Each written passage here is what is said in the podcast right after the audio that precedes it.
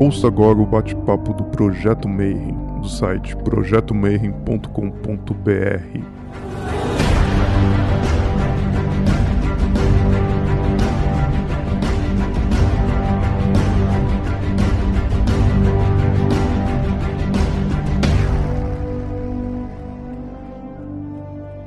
Sejam bem-vindos a mais uma Taberna dos Argonautas. Boa noite a todos. Hoje, junto com o Projeto Mayhem, aqui do lado do Marcelo e da minha querida bruxa debochada. Muito feliz com o nosso convidado especial, que é o Renato Rocha, que vai contar um pouco dessa trajetória maravilhosa dele, de bruxaria, enfim, tarô também, que ele é tarólogo há bastante tempo matem a curiosidade que vocês têm dele. Aproveitando para dizer também que o Renato é um dos consultores do Espelho de Circe. Então, se vocês quiserem, tipo, se consultar com ele, tem um direcionamento bem bacana, ele está disponível para consultoria. É até bom porque assim vocês conhecem um pouquinho dele, né? Para quem não conhece, ele também é host do Arco de Ulisses, o projeto masculino que a gente tem no Espelho de Circe. Sejam todos bem-vindos. Bem-vindo, Renato. Obrigado. Boa noite, gente. Um prazer estar aqui com vocês. E vamos lá, vamos ter essa conversa. Gente, é, sejam todos muito bem-vindos. Marcelo, obrigada por mais essa parceria entre né, Meir e Espelho de Circe. Fique muito à vontade. Pode deixar que as perguntas do chat eu faço, mas fique muito à vontade para fazer as suas perguntas. E é sempre um prazer fazer essas parcerias. Curto muito.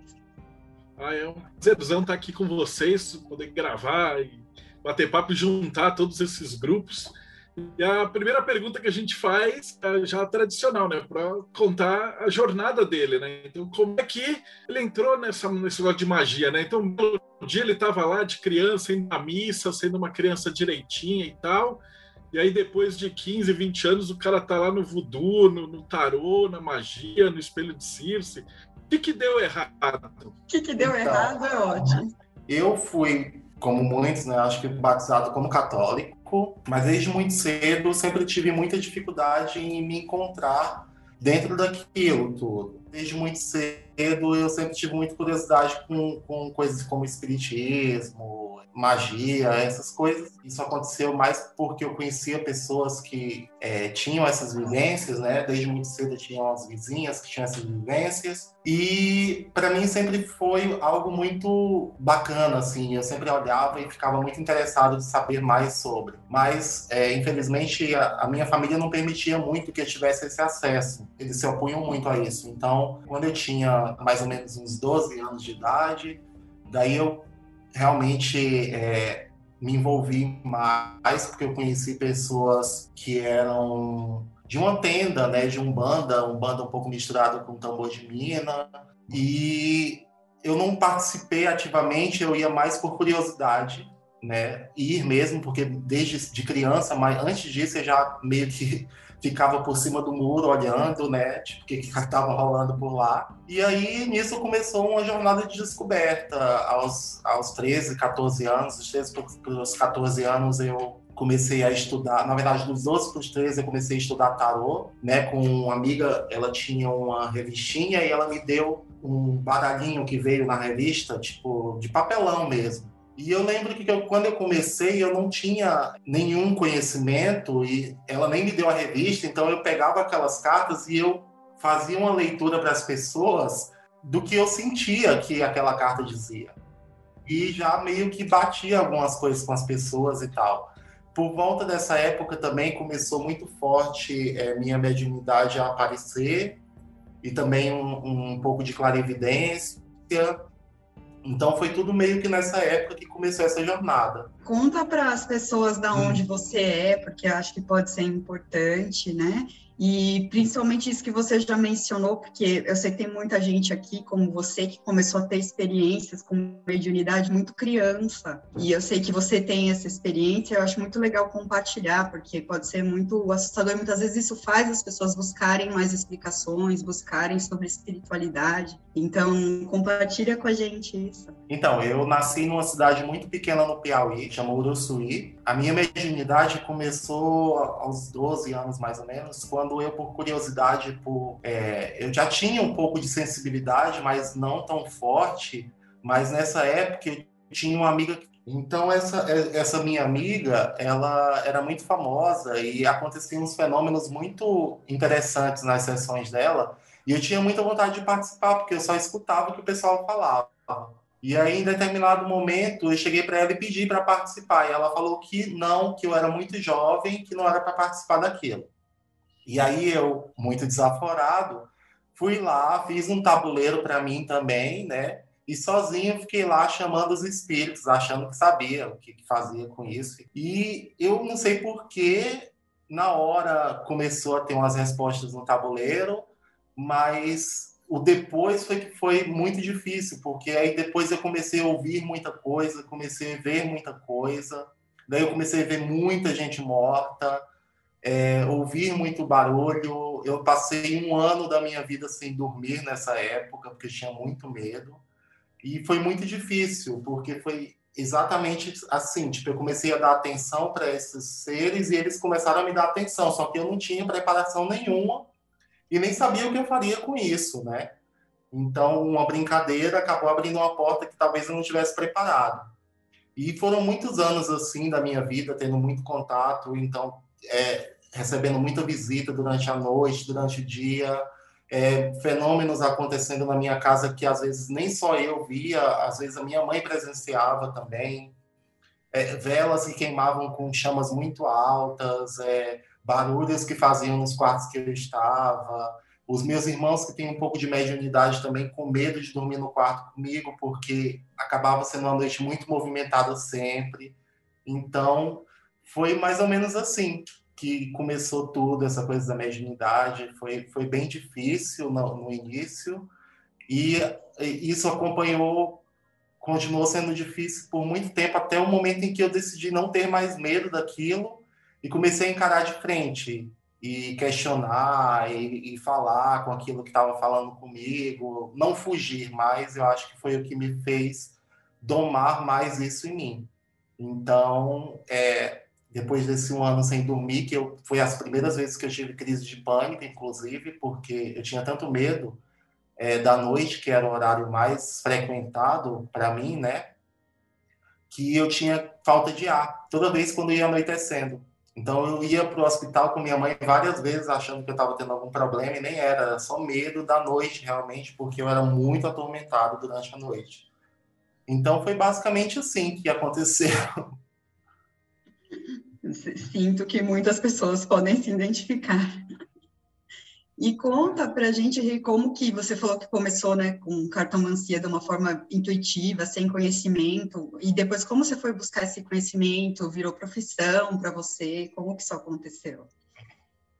Então, eu comecei com, com esse tarôzinho que eu falei, né, de papelão, que só tinha os 22 arcanos maiores, era tipo um tarô de Macéria, mas só tinha os 22 arcanos maiores. E aí eu comecei a ler através daquelas figuras e o que elas falassem comigo, eu dizia para as pessoas.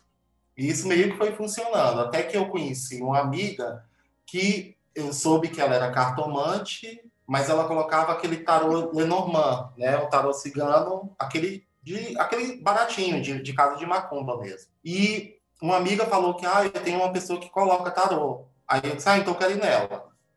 Eu tinha uns 14 anos. E aí ela falou assim, ah, tá, vamos. Quando eu cheguei lá, ela ficou meio chocada, porque ela tinha sonhado comigo várias vezes sem me conhecer. E chegando na casa dela daquele jeito, com aquela roupa e tal, ela sonhou comigo exatamente como eu ia chegar na casa dela. Essa, é, essa amiga minha é uma das maiores bruxas que eu conheci assim, na vida. E ela decidiu me ensinar, né? Depois a gente ficou bem amigo e ela decidiu me ensinar. Então ela começou a me ensinar Lenormand e também me ensinou a colocar o baralho de cartas normais, né? Ela para ler a sorte naquele baralho comum.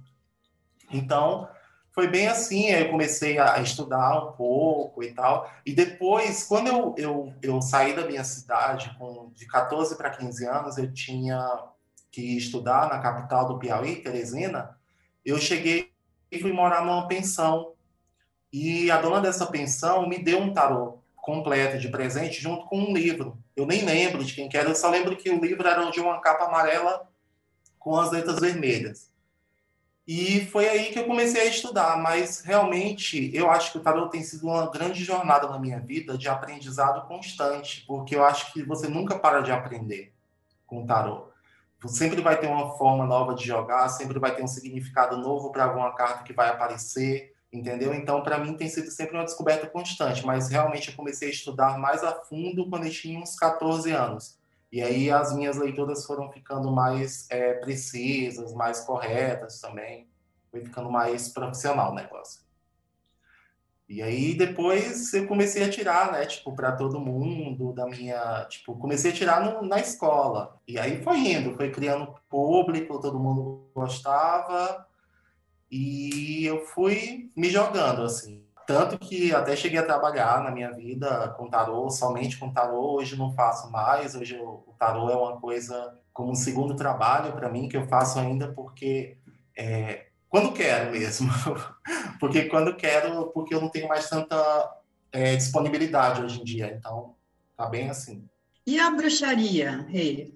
Conta um pouquinho mais. Quando eu cheguei nessa capital para estudar, eu tive acesso a primeira vez a um computador né? Porque na minha cidade nunca tinha visto um computador nem nada.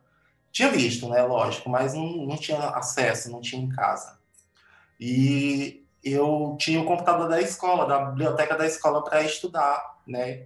E eu comecei a ir lá e, tipo, como essa coisa da bruxaria, eu lembro que um livro que eu, que eu peguei uma vez quando eu tinha muito novo, uns 9, 10 anos, falava sobre magia, sobre elemental e tal. Eu nem lembro que livro que era, era muito novo realmente. E aquilo me, me pegou muito, porque fiquei muito curioso com aquilo. Depois eu, eu lembro que nos 10 anos eu achei um livro de São Cipriano na casa de alguém e roubei. E levei para casa, só que minha mãe pegou e aí ela fez eu devolver e tal, porque ela não queria aquilo na casa dela. roubei, é, sou mão leve. Mas foi bem assim. E aí eu nessa escola, como eu tinha acesso à internet, né, eu comecei a buscar é, informações sobre magia. E nessa época era uma época que estava um boom muito grande de Wicca e tal. E eu comecei a estudar aquela coisa de Wicca, né, tal. Passei um tempo vendo aquilo, mas me incomodava muito aquela coisa muito centrada na deusa. Tipo, parecia que eu estava saindo de uma religião, de um deus muito grande e específico para ir para uma coisa muito fechada com a Deus, então aquilo começou a me incomodar. E aí, quando eu tinha já, sei lá, 20 anos, 20 e poucos anos, eu comecei a, a buscar mais e cheguei a conhecer bruxaria tradicional através dos textos da Kat e tal, e comecei a estudar sobre isso. E foi indo, foi indo, aí me aproximei de uma família de bruxaria tradicional, que é a, a Via, né? Que é, foi através da CAT e tal que eu comecei a me aproximar. Conheci vocês, fui conhecendo o pessoal e aí fui fazendo um caminho de estudo, de prática dentro de bruxaria tradicional, dentro de bruxaria. Porque, assim, eu sempre fui muito de magia natural, desde criança. Então, quando eu, eu desde criança eu brincava de fazer simpatias, gostava daquela coisa, né? E de acender vela e essas coisas. E eu, até que eu comecei a, a ter conhecimento para aplicar realmente naquilo que eu já fazia, né? Que foi quando eu comecei a mexer mais com bruxaria tradicional, realmente. E aí fui incrementando, incrementando tudo isso nas minhas práticas, que eu já fazia. E aí continuei, continuo até hoje, né? Mexendo com bruxaria, com, com um monte de coisa. Eu fazer uma pergunta, porque a maioria do pessoal que começa estudando magia e tal, agora nesses tempos de internet, o cara geralmente pega uns livros, aí mais livro, aí PDF, aí Facebook, né? e aí um belo dia, se o cara tiver algum poder ou alguma coisinha, chama e de repente aparece um espírito, o cara toma um susto e fala, ah, isso aí funciona. E o teu caso foi ao contrário, né? Então, primeiro você já virou e falou assim, mano, já tem espírito, já tá tudo funcionando, agora vamos ver como é que a engrenagem mexe, né? Então, a minha primeira pergunta, primeira não, né? A gente já fez um montão, mas a minha pergunta seria, para você, o que, que é magia? Sendo que você já partiu do caminho oposto que geralmente as pessoas fazem, né? Que é estudar um monte de grimório, grimório, grimório, grimório, e depois fazer uma evocação para ver se vem alguma coisa. E aí você falou que as coisas já vinham, né? Você não precisava fazer evocação, né? Depois você pegou o livro. E aí hoje, depois de percorrer tudo isso daí, de ver como isso funciona, o que, que você diria? O que, que é magia para você? Então, é interessante você falar isso porque eu não, não tinha consciência de que esse contato com os espíritos era algum tipo de magia. Para mim, aquilo era o natural de uma coisa que eu vivenciava. Inclusive, levou um tempo para eu entender que aquilo que eu fazia com os espíritos era magia, era algum tipo de necromancia, entendeu? Então, magia para mim é a habilidade que você tem do, no, dentro do seu ofício, porque magia para mim é um ofício, feitiçaria é um ofício, é de você transformar a sua vida e a vida dos que estão ao seu redor. De você ser um agente de transformação no mundo. Alguém que está sempre ali na margem de tudo e que está sempre agindo nessa transformação. Eu estou com uma pergunta da Elisa que ela coloca assim: eu queria também saber o que é bruxaria na tua visão. Bruxaria, para mim, é o ofício do bruxo.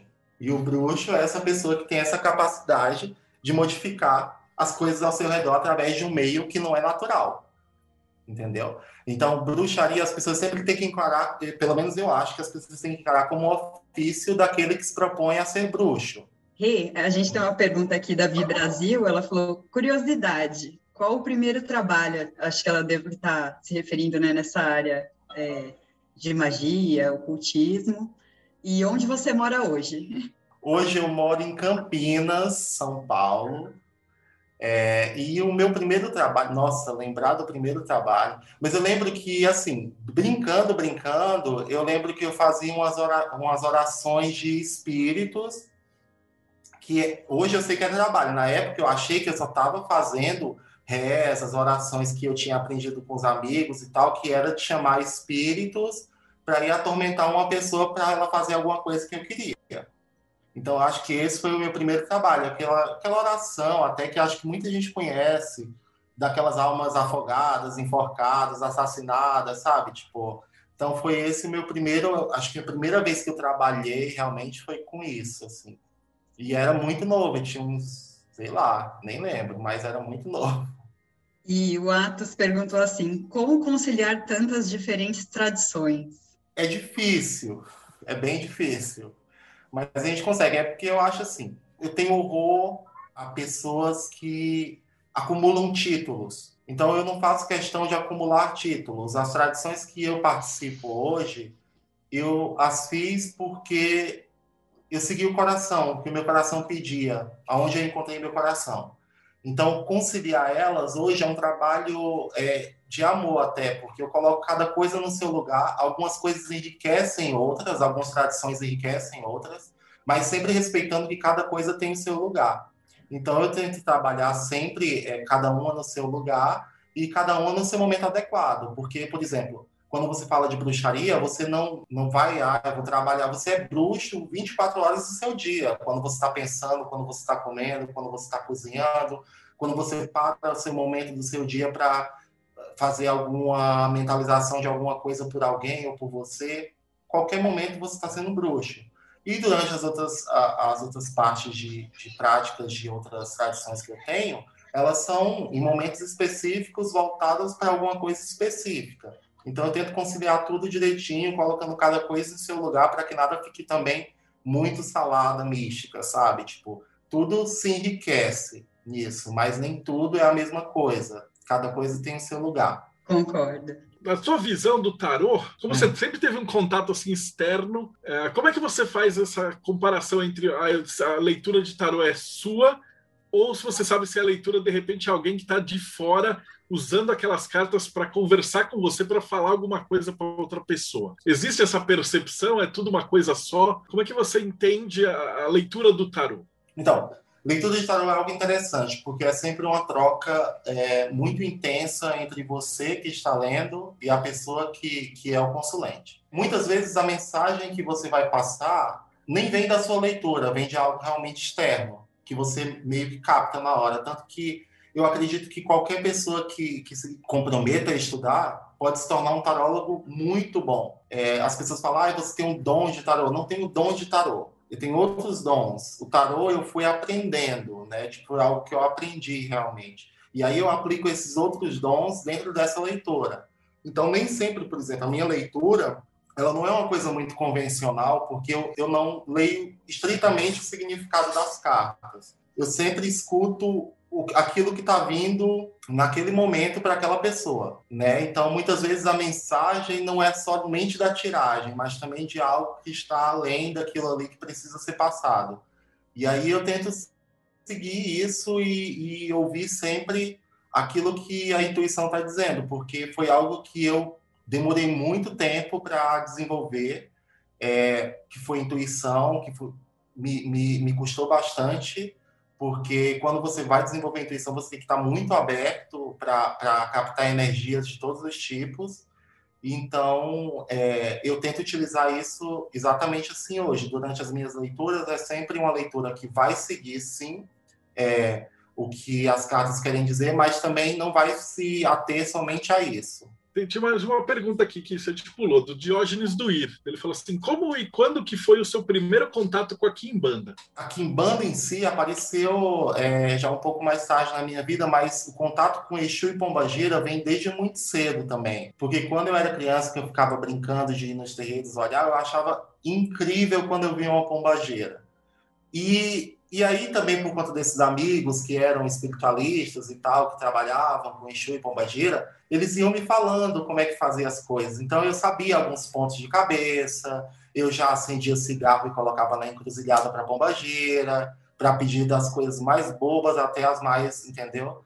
E, e aí eu fui de casa em casa, depois quando eu fui ficando mais é, adolescente e tal, fui de casa em casa, mas eu nunca confiei muito em desenvolver uma mediunidade assim numa dessas casas, até que eu achei a casa que eu tô hoje, que é com o Nick, e aí eu confiei que eu poderia ser iniciado ali, e aí tem o quê? Seis, seis anos agora que eu sou Tata Kimbanda daquela casa. E foi assim, mas o meu contato com o Exu Pombagira foi algo que foi muito presente desde muito cedo.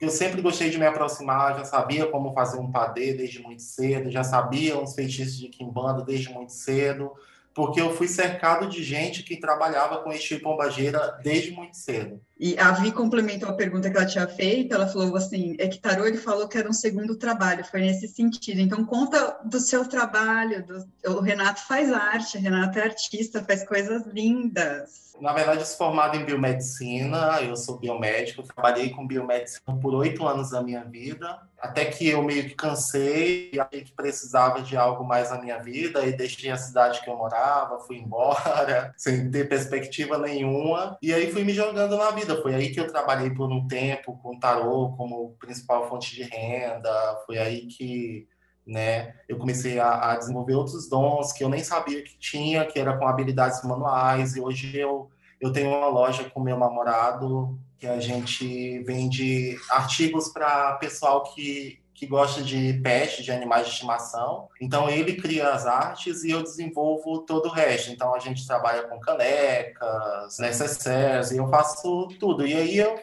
meio que nisso eu fui aprendendo a costurar, aprendendo a bordar, aprendendo a, um monte de coisa, pintar, e aí tô indo fazendo coisas manuais hoje, é o meu principal trabalho. Fora isso, eu também desenvolvo sites, plataformas de e-commerce e vendo isso para algumas pessoas e eu também gerencio essas plataformas. Então, é um monte de coisa.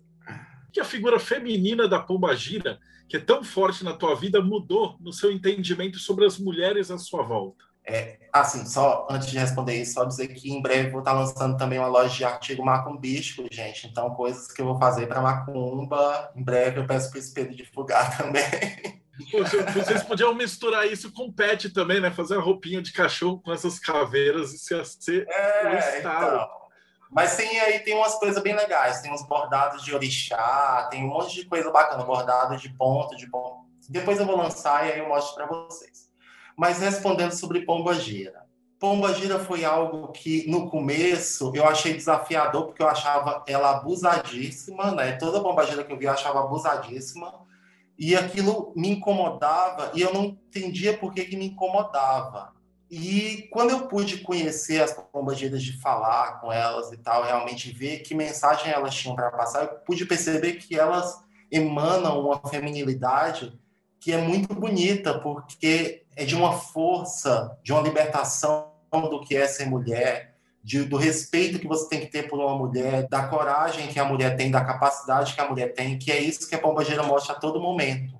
Para quem está sempre aberto para ver qualquer conselho que você escuta de uma pombageira, ela sempre está enaltecendo o poder, a capacidade da mulher e a capacidade dela, enquanto mulher, de gerar, de parir tudo que ela é capaz. Então, para mim, só, só gerou respeito, realmente, a aproximação e o conhecimento com pombageira quanto mais eu me aproximei, mais eu pude respeitar e, e, e achar a mulher um ser incrível. A Ingrid perguntou como você adapta o tarô na sua caminhada de autoconhecimento. É, o tarô é sobre autoconhecimento, né? É o livro do autoconhecimento, digamos assim. Então, eu eu tentei por muito tempo eu, eu quando eu comecei eu tirava muito para mim então eu tentava ver que conselhos eu, eu, recebia daquilo, porque as pessoas elas tendem a achar que o tarô é uma forma de divinação e tal, e eu acredito que o tarô é muito mais uma ferramenta de leitura do subconsciente, né, e de analisar as suas ações, o que você está vivenciando, o que você está pensando, e ver se aquilo está muito próximo do seu objetivo, daquilo que você deseja, ou não, se você precisa mudar alguma coisa. Então, para mim, é, a leitura de um tarô muitas vezes funciona até como uma consulta, sabe, psicológica com a pessoa. É, é, inclusive muito íntimo. A jornada do autoconhecimento é uma coisa incrível dentro do tarô, porque quando você começa a estudar tarô, a ver a, a iconografia do tarô, todos os significados dos arcanos, você vai começando a entender que aquilo realmente está narrando histórias e histórias e histórias de, de um tempo sem fim. Então, é, quando você se propõe a estudar tarô, é interessante que você faça uma reflexão é, realmente sobre cada arcano daqueles, porque aquilo vai te ajudando a compreender muitas, muitas coisas na sua vida que você nem enxerga, né? Então, não é somente uma ferramenta de leitura de futuro, também pode predizer o futuro, mas é uma ferramenta de autoconhecimento, de conhecer você, o seu momento, a sua consciência e ver se aquilo está alinhado com o que você espera para você mesmo. A Adriana perguntou assim, achei muito legal a pergunta: que dica você daria para quem quer desenvolver a intuição? Então, tem muitos exercícios que você pode fazer para desenvolver a intuição. Quando eu, eu comecei, eu fazia alguns exercícios que eram meio bobos, mas que, que me faziam sentido, que era tipo, eu colocava uma vela acesa num quarto, num cômodo, e eu fechava meus olhos, assim, fechado mesmo, sem, sem é, tentar burlar aquilo. E eu dava umas rodadas assim, sentava no chão e eu ficava tentando aquietar minha mente e identificar aonde essa vela estava no quarto, tentar direcionar a minha mão para onde aquela vela estava. E isso era um exercício bobo que eu fazia, mas me auxiliava muito, porque era no momento que eu aquietava a minha mente, eu era capaz de escutar aquilo que o coração e o meu espírito estavam me dizendo. E eu acredito que intuição é muito sobre você escutar seu coração e a sua mente. Mas é muito difícil você fazer isso, principalmente nos dias de hoje, que você tem tanta informação externa, você é tão bombardeado o tempo inteiro com influências externas, e a gente fica sem tempo de se escutar, de parar, ter um momento de parar é, estar com você e deixar sua mente navegar dentro dos seus sentimentos, dentro daquilo que, que é mais é, profundo em você. Então, acho que realmente uma forma boa de desenvolver a intuição é você tirar momentos para você parar e tentar se sentir, se experienciar, é, tentar localizar onde está cada coisa dentro de você, inclusive seus sentimentos porque aí você é capaz de escutar o seu espírito e o seu coração. E eu acho que aí reside a intuição. Pelo menos para mim funciona assim. A gente tem uma outra pergunta da Vanessa Dias aqui. Ela fala assim: de tudo vivido até agora, para você, o que, que, você considera mais desafiador e o que, que você considera mais acolhedor? É uma pergunta boa, né? Porque é difícil você pensar no que, que é mais desafiador. O mais desafiador, eu acho que é a vida em si. Porque é muito difícil você estar conectado com o seu eu. Não estou dizendo que eu estou super conectado, estou dizendo em algum grau você está conectado. Você está de olhos abertos no mundo de pessoas que estão dormentes. Minimamente que você esteja aberto, é muito difícil você segurar essa responsabilidade. Porque quando você olha o mundo pelo que ele é, é muito complicado você conseguir enxergar uma razão e um porquê. Mas aí é exatamente aí também que vem o maior acolhimento, que é dentro da espiritualidade. Então, todas as minhas espiritualidades, elas me acolhem. E o meu ofício, enquanto feiticeiro, também me acolhe muito. Porque é aí que eu me encontro, é aí que eu consigo conectar com todas as vidas que eu tive, em que eu dancei sobre o fogo em todas elas. E aí eu consigo realmente ser acolhido. Mas, é, é, é para mim, todas as minhas é, tradições, espiritualidades, elas me acolhem muito. Então, a minha família espiritual também é o meu ponto de acolhimento central assim na minha vida. Então, acho que é bem isso. É muito legal você falar isso, Rê, né? Porque a gente fala, muito se fala, né, que o caminho é solitário, mas como é bom fazer junto, né? é sempre solitário, né? Sempre vai ser solitário. Toda autodescoberta ela é solitária e a sua experiência nesse mundo, no momento que você abre os seus olhos, que você respira a primeira vez, até o momento que você morre, ele vai ser solitário. É, e isso não é triste, não. Isso, não, porque nada no mundo existe fora da sua consciência, né? Quando você apagar, o mundo realmente deixou de existir. Talvez você vá para outros mundos, outras experiências, outros eus. E, e aí quando você consegue compartilhar da sua solidão com a solidão de outras pessoas e tornar essa experiência menos solitária, daí eu acho que é a maior riqueza, realmente. Uma pergunta do Atos. Ele fala assim: nessa pegada, você já pensou em desistir alguma vez? O que é que te mantém nesse caminho? Muitas vezes, já desisti muitas vezes, já chutei todos os meus altares muitas vezes, já esculhambei todos os meus deuses muitas vezes. É, inúmeras vezes eu, eu simplesmente não quis mais, mas é impossível quando você tem o um gosto de o que é experienciar essas vivências, é impossível que você simplesmente diga, ai não, agora chega, vou apagar tudo isso da minha mente, vou apagar todas as vezes que eu vi coisas sobrenaturais acontecerem da minha mente, vou seguir. Não, não ia ter o mesmo sabor o mundo né?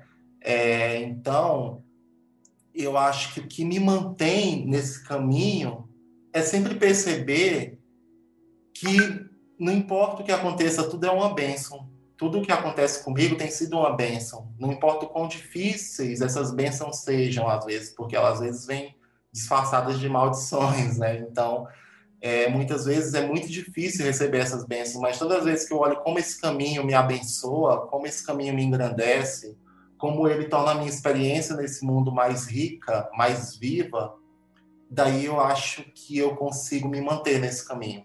Mas muitas vezes a mente tenta se questionar e eu acho isso muito saudável. Eu acho que uma das coisas mais saudáveis é que você se questione o tempo inteiro por que você está nesse caminho porque isso vai te lembrar o tempo inteiro também do porquê que você está nesse caminho. Então, eu acho esse questionamento muito saudável.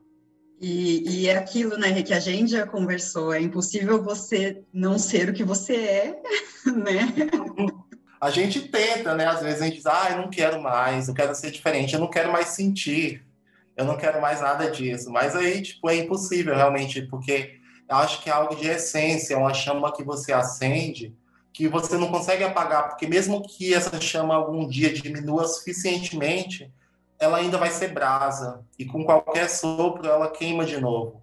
Então é muito difícil você apagar essa chama. Eu acho que eu não sei se alguém conseguiu, que bom, talvez deva ser mais fácil viver uma vida menos atribulada, mas eu não consegui nem tô querendo. Acho que depois daquele filme do Matrix, a hora que você sai da Matrix e olha e fala assim, puta, aqui é, é muito ruim, cara, ver tudo isso, mas também não dá para voltar, né? Agora tem que lutar contra as não máquinas. Não dá para desver, né? Não tem como desver. Tem uma pergunta da Elisa. Como que é a relação sua com a bruxaria e o arco de Ulisses? Como é que tem sido essa experiência de grupo com homens para você? Você já tinha orientado um trabalho assim? Não tinha orientado, morria de medo de fazer isso. Eu tinha conversas muito intensas com os homens que eu conheço, com as mulheres que eu conheço, sobre o que é ser homem. E aquilo foi o que meio que gerou essa coisa de, ah, você devia fazer é, um grupo com os homens para falar sobre isso, mas era algo que eu tinha muito medo, porque desde muito cedo por ser gay, é, muita rejeição de homens, tive muita perseguição de homens, então isso foi muito difícil, era, era algo, inclusive, que eu tinha trauma. Se eu visse dois homens, tipo, em algum lugar, eu, minha barriga ficava fria, assim, de entrar no lugar, sabe? Porque tinham dois homens e eu tinha medo deles me xingarem, deles fazerem alguma coisa. Era uma coisa meio doida que vem de infância, mas era a realidade. Então, falar com outros homens era algo que eu tinha muito medo. E o arco de Ulisses, na verdade, ele foi criado assim. A, relação entre bruxaria e o arco de Ulisses. Não é bem sobre bruxaria, não é bem sobre isso. Na verdade, é sobre a gente discutir, é dialogar a experiência de ser homem, que toca a todos nós, independente da nossa orientação sexual, é, independente de qualquer coisa o que é a experiência do ser homem, porque todos nós, homem, hétero, qualquer coisa, sofremos um pouco com o que é esperado de nós no ser homem na sociedade atual. Então, falar sobre isso foi uma forma, na verdade, de me libertar é, dessas amarras que essa masculinidade doente ela, ela me, me colocou e também de tentar fazer com que outros homens enxergassem é, que eles podem ser homens mais saudáveis para eles mesmos e que assim eles também vão conseguir ser homens mais saudáveis para o mundo. Então é uma experiência realmente de enriquecimento da experiência do ser homem. A gente toca em assuntos sim sobre bruxaria, sobre religiosidade, sobre várias coisas, mas é, essencialmente a gente troca uma ideia do que é ser homem, do, do que é a nossa experiência diante de algum assunto sendo homens. Então é realmente uma experiência de aprender a ser um homem tipo 2.0 dessa sociedade, entendeu? Um homem mais rico da experiência de ser realmente alguém e não de ser algo que a sociedade espera dele. Maravilhoso, Rê, porque é, é, muito legal ver os homens nesse movimento de sair da zona de conforto e entender que isso vai melhorar tudo para todo mundo, né? Então, eu acho que é um trabalho assim sensacional. E por falar nessa visão de homens, tem uma pergunta do John é, que também tem muito a ver. Ele fala assim: é comum e compreensível vermos a visão da mulher dentro do contexto da bruxaria, mas pouco se fala do trabalho feito pelos homens bruxos. Como é que você lidou com isso no teu caminho na bruxaria tradicional? A família de bruxaria tradicional que eu participo tem muitos homens incríveis. Então, para mim, na verdade, veio um ressentimento de mim mesmo, da minha experiência de ser homem, aonde eu me encaixaria naquilo. Porque eu mesmo, enquanto bruxo, não tinha acessado essa energia do masculino porque eu não acreditava tão fortemente que eu fazia parte dela. Então era sempre uma coisa muito voltada para a energia do feminino. Quando eu pude entender a, o poder que tinha nessa energia masculina também, que é essencial para o equilíbrio, para o casamento sagrado, para o equilíbrio onde nascem as coisas, né? Que era essa junção do masculino, do feminino, foi que eu pude perceber que também tinha valor aquela energia masculina. Então ali eu fui capaz de encontrar comigo mesmo e respeitar a minha energia, a minha essência masculina e aplicar essa energia dentro da minha feitiçaria. Muito legal. Só voltando com relação a, ao arco, tem um podcast lá no, no Spotify, quem quiser entrar para ver, com, com o Renato falando sobre o arco e outros assuntos. Ele participou de alguns podcasts e ficou muito legal. Então, quem quiser aprofundar, Lá ele fala muito bem, né, sobre o arco, sobre a proposta, com mais detalhes. Foi muito legal aquele papo. Vamos lá, gente. Meninos, por favor, venham no arco. A gente sempre troca uma ideia muito bacana. Então, são todos muito bem-vindos. Eu já fiz, assim, 176 entrevistas. E a gente sempre pergunta, já, já entrevistamos de Kim Bandeira, assim, a índio, a bruxa, budista, tá? E a pergunta é a seguinte: na sua opinião, como médium, como bruxo, como mago, o que, que você acha que acontece com a gente depois que a gente morre? É, a minha visão disso, ela vem de acordo com o que eu acredito realmente. A minha visão é a seguinte: o que, que acontece para mim quando eu morrer? Quando eu morrer, eu acho que a minha alma vai ser dividida e cada pedacinho dela vai para um lugar específico, porque eu não acho que eu não acredito no conceito de alma como uma coisa indivisível. eu acredito que a, a gente, quando morre, se divide em várias partes energeticamente e cada parte dessa energia vai para um lugar onde você tinha afinidade. Então, eu acredito que quando eu morrer, uma parte de mim vai para a quimbanda, uma parte de mim vai para o voodoo, uma parte de mim vai para a bruxaria, então vai ficar uma coisa assim.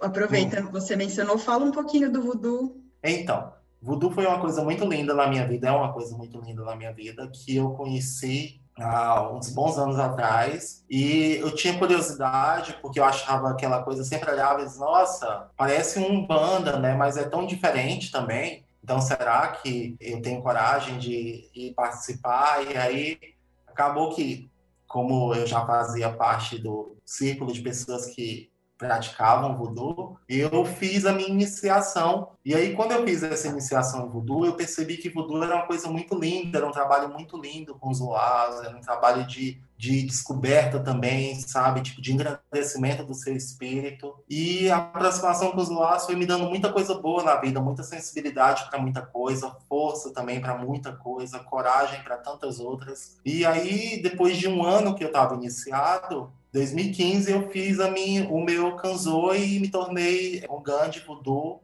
e tô aí nessa luta com o Voodoo, né? Porque é uma luta linda o tempo inteiro, participar dessa vivência com os Luás, é, poder é, servir aos Luás, aprender com os Luás, é, é sempre muito lindo. Muito bom. Marcelo, quer falar alguma coisa? A listinha tem aquela a dica que você daria para alguém que está começando agora? No tipo, o cara está assistindo aqui está escutando esse podcast e ele fala assim: putz, Renato tá aí, eu, eu também enxergo os caras mortos em volta. E eu tô com medo e tal.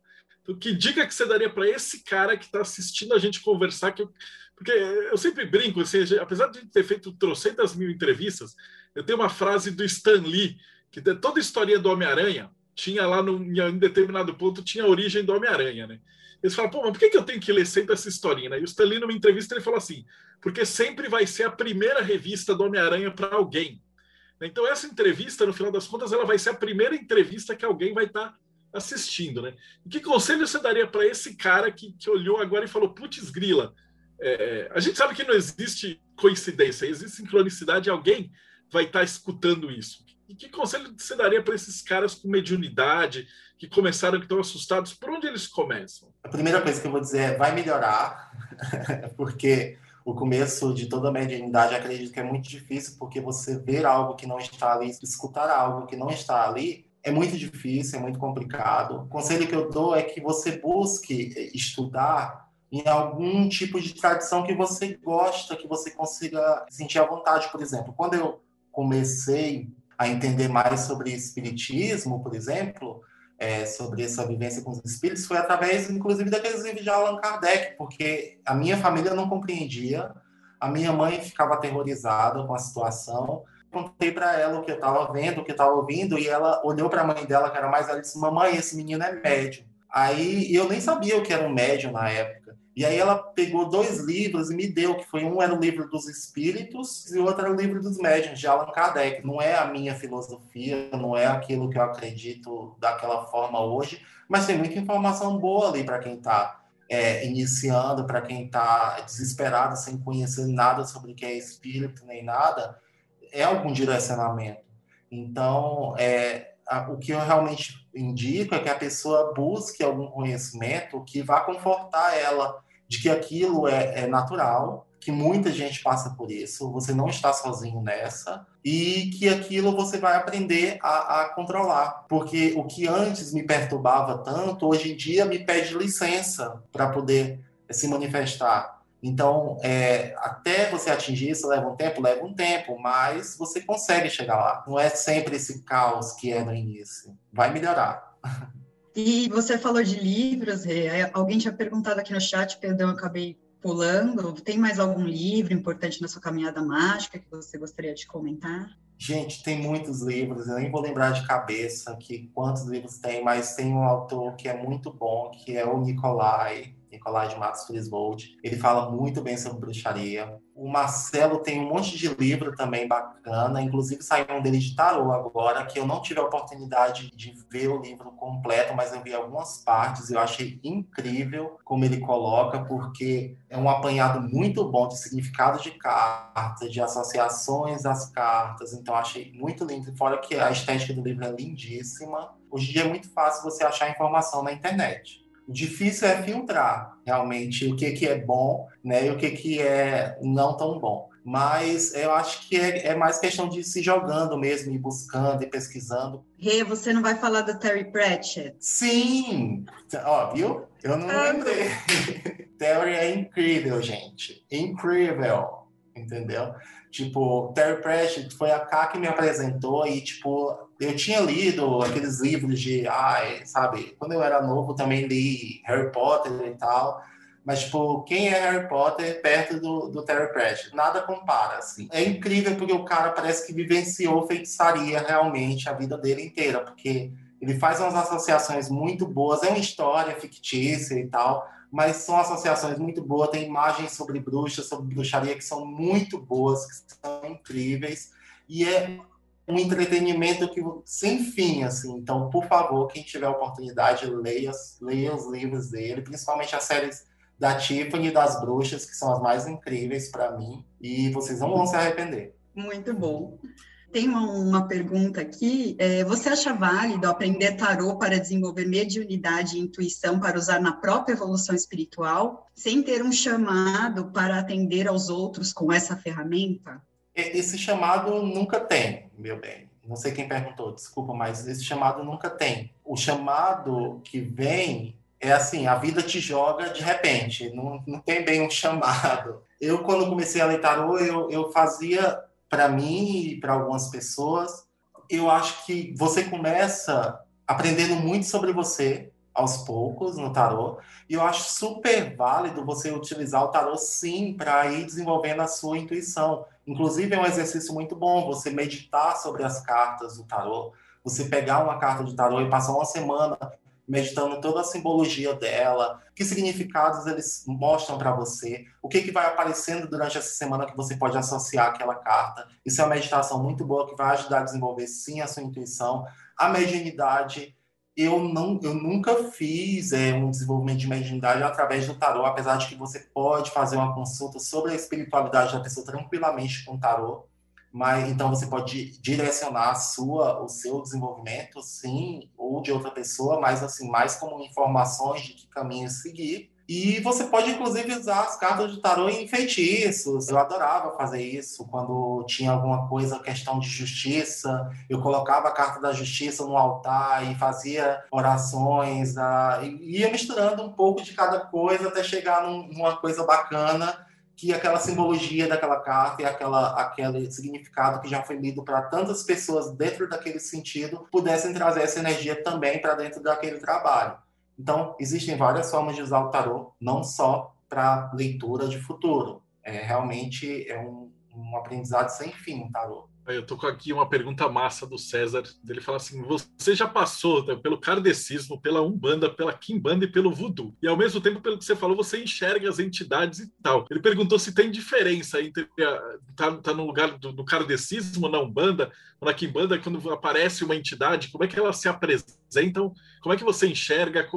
É, tipo, você já teve alguma entidade que apareceu num terreiro de Kimbanda, por exemplo, e depois apareceu no Voodoo também, ela se apresentou diferente você enxerga ela diferente. Ele queria que você falasse um pouquinho mais sobre essa, como é que você enxerga o outro lado. Os espíritos você vê em qualquer lugar, mas as entidades, é, elas se mostram diferentes, sim, em cada tradição. Muitas vezes diferente, inclusive, do que é comum de ser retratado. E aí você percebe que, ai, nossa, tinha outra visão completamente diferente do que era esse espírito. E quando você vê, você fica meio encabulado que, que não era aquilo que você pensava mas no geral cada uma se manifesta no seu devido local. A não ser quando você está começando a trabalhar com essas entidades e tal, em vários cultos né, ao mesmo tempo, que foi o meu caso, é, algumas vezes isso se mistura, porque algumas energias é meio semelhantes, cada um em seu lugar, mas um pouco semelhantes. Então, às vezes, você sente uma energia, porque nem sempre é ver, eu não vejo o tempo inteiro Eu vejo quando eu tenho que ver. É, às vezes você sente a chegada de uma energia e quando você não tem muita convivência com aquela energia, você fica, nossa, será que é esse espírito de, sei lá, Kimbanda que está aparecendo no voodoo? Mas não, era só um Guedê, né, que estava chegando ali e tinha aquela energia também sexual, aquela coisa diferente e tal, e você sentiu, você não estava entendendo bem, mas quando você passa tanto tempo trabalhando com esses espíritos, você percebe que cada um está no seu lugar bem específico e cada um respeita muito o lugar do outro. Muito bom. O John pergunta uma coisa muito legal para você contar para a gente como foi sua primeira incorporação. O que você sentiu, se você se assustou, se foi de boa. Incorporação total, a primeira vez foi no voodoo. Para mim foi tranquilo, o pessoal que estava ao redor, né, Cíntia? É que não foi tão legal, porque eu nunca tinha recebido daquela forma, é uma coisa que me apagou e de repente eu caí. E a única sensação que eu tinha é que eu escutava eu chorando, gemendo, e eu não estava entendendo, porque eu dizia: o que está acontecendo? O que está acontecendo? Era como se eu estivesse num quarto e estava vendo uma coisa por uma flecha de uma porta na sala, assim, da casa. E eu estava muito sem entender o que estava acontecendo e caí no chão, rolei, e aí a Cintia teve que subir correndo uma distância muito grande várias vezes para pegar baldes e baldes de água, porque, porque o espírito que eu recebi a primeira vez no voodoo é um espírito que precisa estar molhado o tempo inteiro.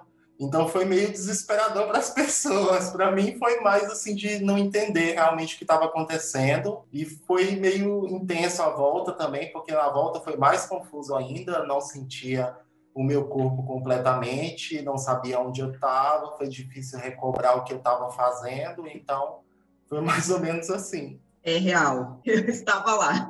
E foi a, foi a primeira vez que tinha vindo esse tipo de luar né? Então a gente também teve um aprendizado ali de como lidar, né, com aquele loar e, enfim, foi um pouco tenso, mas maravilhoso. Foi uma energia maravilhosa. Não me arrependo de ter subido, andado quilômetros para pegar baldes d'água, porque foi incrível. Eu estou com uma, uma, pergunta do Atos aqui, boa. Você fala assim, se você podia falar por um pouquinho sobre o uso de enteógenos dentro da bruxaria e na sua prática. A gente tem experiências que são chamadas sabás, onde algumas vezes a gente toma enteógenos, sim, porque é uma noite bem fora do tempo, realmente, é uma noite para comungar com todas as suas vidas, com todas essas energias que a gente está trabalhando.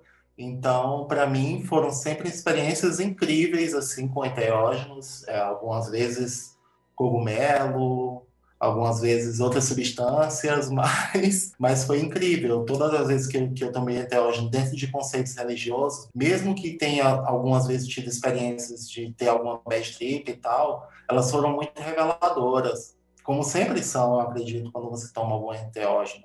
E foi sempre incrível, porque inúmeras dessas vezes eu pude recobrar por que as relações de hoje, né? Tipo, inclusive Cíntia, de novo, já estivemos em tantas vidas, em tantos momentos, sempre lembrando e depois esquecendo a famosa amnésia bruxa, né, Cíntia? A gente sempre lembra e depois a gente sempre esquece. Aí a gente tem que tomar de novo para lembrar. A gente até apelidou de amnésia bruxa, porque parece que quando é. você fala, você fala, ah, lembrei, porque eu caminhei tudo isso, foi tão difícil, pensei em desistir, nunca desisti. Aí você lembra. É incrível que só faz sentido quando a gente toma naquele momento de sabá. É exatamente naquele momento. A gente toma e a gente lembra toda a nossa caminhada, desce de outras vidas, para a gente chegar até onde a gente estava. Ah, é por isso, então.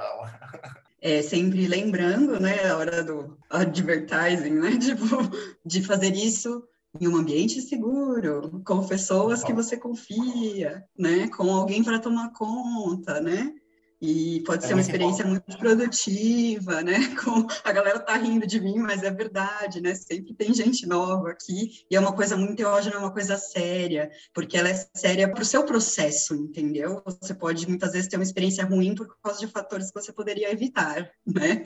Então, sempre já que a procedência do seu enteógeno. A gente teve inúmeras experiências já e sempre foi muito importante o cuidado que a gente dispensa ao outro no momento que a gente está tão sensível, tão fora às vezes, e a gente sempre teve muito cuidado um com o outro. Então isso é muito importante porque é um momento muito delicado. Que se você não estiver entre pessoas que você confia, num ambiente seguro, com alguém que você sabe que vai tomar de conta de você, que você pode voar e seu corpo vai estar lá guardado, é muito difícil você ter uma boa experiência. Então, por favor, gente, sigam as indicações da tia Cíntia, porque elas são muito valorosas. Pesquisem, né? A gente, você não vai se meter, alguém vai falar para você, oh, vamos ali chamar tal espírito que você nunca ouviu falar, tal entidade, vamos ali fazer um pacto com tal entidade que você nunca ouviu falar e você vai lá de alegre. Não, né? Você quer saber quem é, o que que é, né? Hoje tem muito material bom na internet sobre os enteógenos, muito material acadêmico que explica, tem questões de idade, né? Se a pessoa é muito jovem, tem certos enteógenos que não são indicados. Então, faça uma pesquisa profunda, né?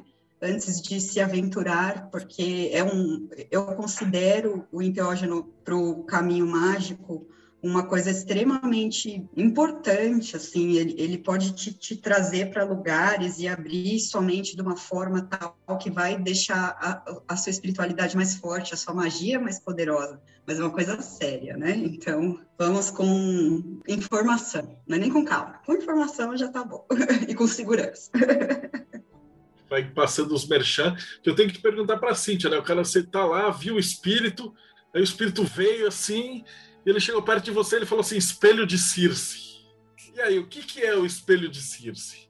Poxa, a Ingrid podia quebrar essa, hein, Ingrid? Gente, então, o negócio é o seguinte: a gente tem dois anúncios para fazer. Tanto para quem não sabe ainda, vai rolar um curso de tarô. É, o nome do curso é Tarô Cartomântico e é uma oportunidade ótima para quem quer iniciar no tarô a gente vai falar sobre arcanos maiores e menores, né? Vai ser um curso introdutório e ele é bem prático e direto. Então é para quem quer aprender uma leitura mais prática, sabe? Um lance mais assim sucinto, bacana, assim. E vai ser pelo Dr. Facilier, para quem conhece o, o, blog do Espelho de Circe, né? Dentro do nosso site, já viu ele escrevendo bastante sobre tarô, dando várias dicas, ensinando algumas tiragens. Quem não conhece, eu aconselho a dar uma olhada nos artigos dele, é muito massa mesmo. Inclusive ele já fez fez uma entrevista no Bate-Papo Mayhem, né?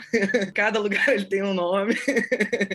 é um grande coringão aí nosso, maravilhoso. Puta professor mesmo. E assim, para quem não sabe, vai ter um desconto muito bacana para quem é apoiador do MEI e para quem é apoiador do Espelho. Para quem não apoia nenhum dos dois, é 300 reais. Para quem apoia, fica 200 reais. O pagamento pode ser via Pix, né, à vista, sem taxa alguma, ou pode ser pelo Simpla, que se quiser dividir em cartão, tudo mais.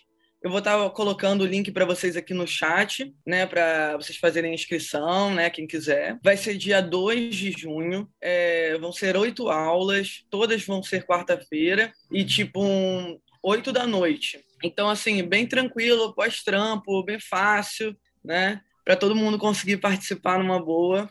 Recomendo super. É, quem ainda não é apoiador do Espelho de Circe, por favor, ajude nosso trampo. A gente faz com muita dedicação, muito amor, para vocês começarem essa caminhada mágica bacana com a gente. Então também vou colocar um link aqui do nosso Catarse, catarse.me barra Espelho de Circe.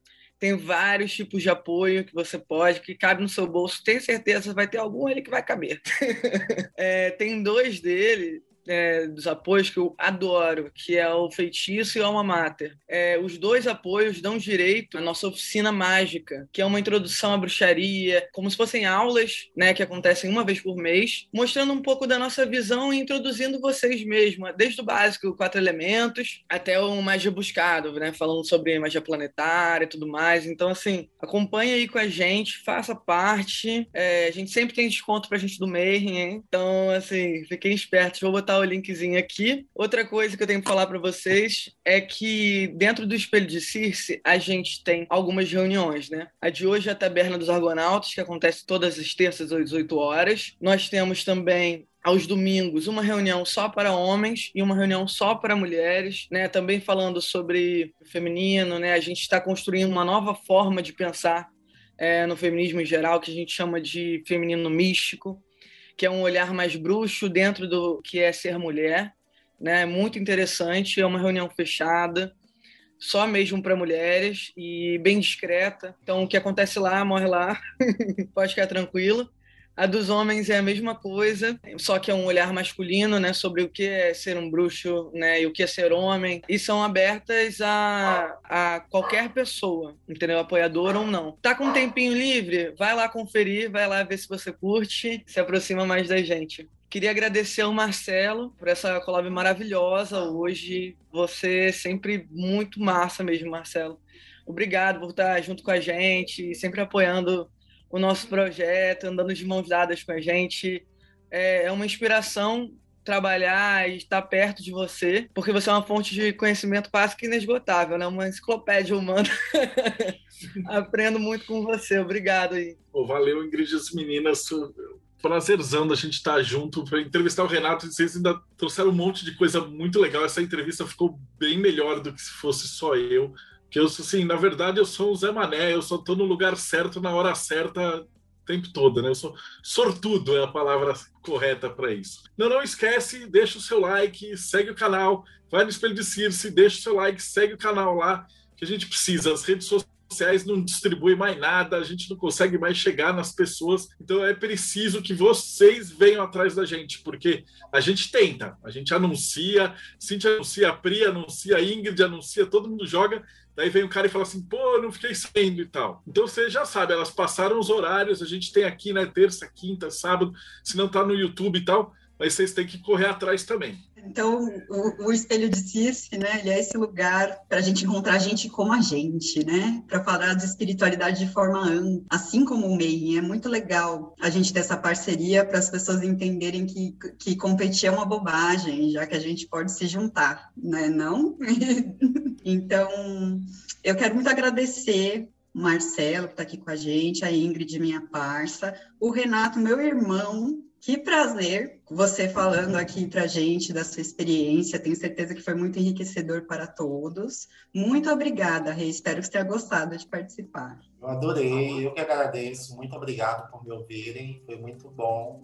E a gente se vê aí no próximo Taberna dos Orgonautas e Bate-Papo Meio.